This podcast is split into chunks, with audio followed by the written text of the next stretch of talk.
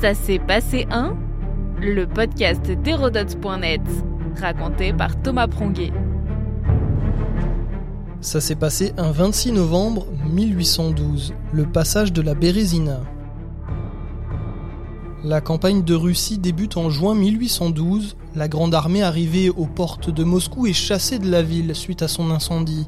Napoléon Ier bat alors en retraite, par le même chemin qu'à l'aller, sous le froid de l'hiver.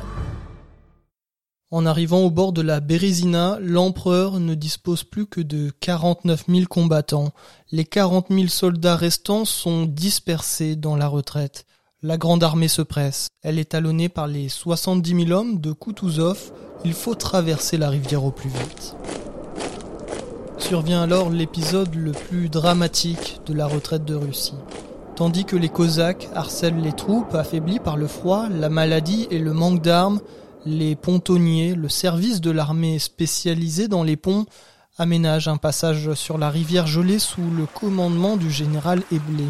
Celui-ci a heureusement conservé ses outils malgré les ordres de l'empereur. En quelques heures seulement, ces 400 pontonniers édifient deux passerelles de 90 mètres de long et 5 mètres de large, un véritable défi. Les troupes se mettent en marche et commencent à traverser. En trois jours, ce qui reste de l'armée napoléonienne franchit les ponts improvisés. Pendant ce temps, le général Oudinot livre bataille aux Russes afin de faire diversion. Le lendemain, un des ponts se brise, entraînant avec lui un grand nombre de soldats dans les eaux glacées. Il est réparé dans la soirée par les pontonniers qui parfois sacrifient leur vie dans le fleuve. Le 29 novembre, tout est terminé. Au sortir de la rivière, Napoléon dispose encore de 25 000 combattants.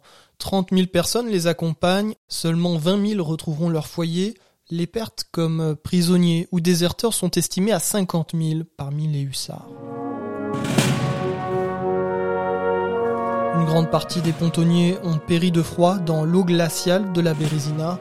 Six seulement survivront à la retraite et Blé lui-même mourra d'épuisement en Prusse. Napoléon est sauf, mais il a manqué de peu de se faire capturer par les Russes. Une défaite pour l'empereur, cet épisode a laissé dans le langage courant l'expression c'est la Bérésina pour désigner une entreprise vouée à l'échec. Toutefois, du point de vue des historiens, le passage de la Bérésina doit être vu comme un succès de Napoléon, une stratégie réussie à défaut d'une victoire. Notre podcast historique vous plaît? N'hésitez pas à lui laisser une note et un commentaire ou à en parler autour de vous. Et puis pour en apprendre plus sur l'histoire, rendez-vous sur hérodote.net.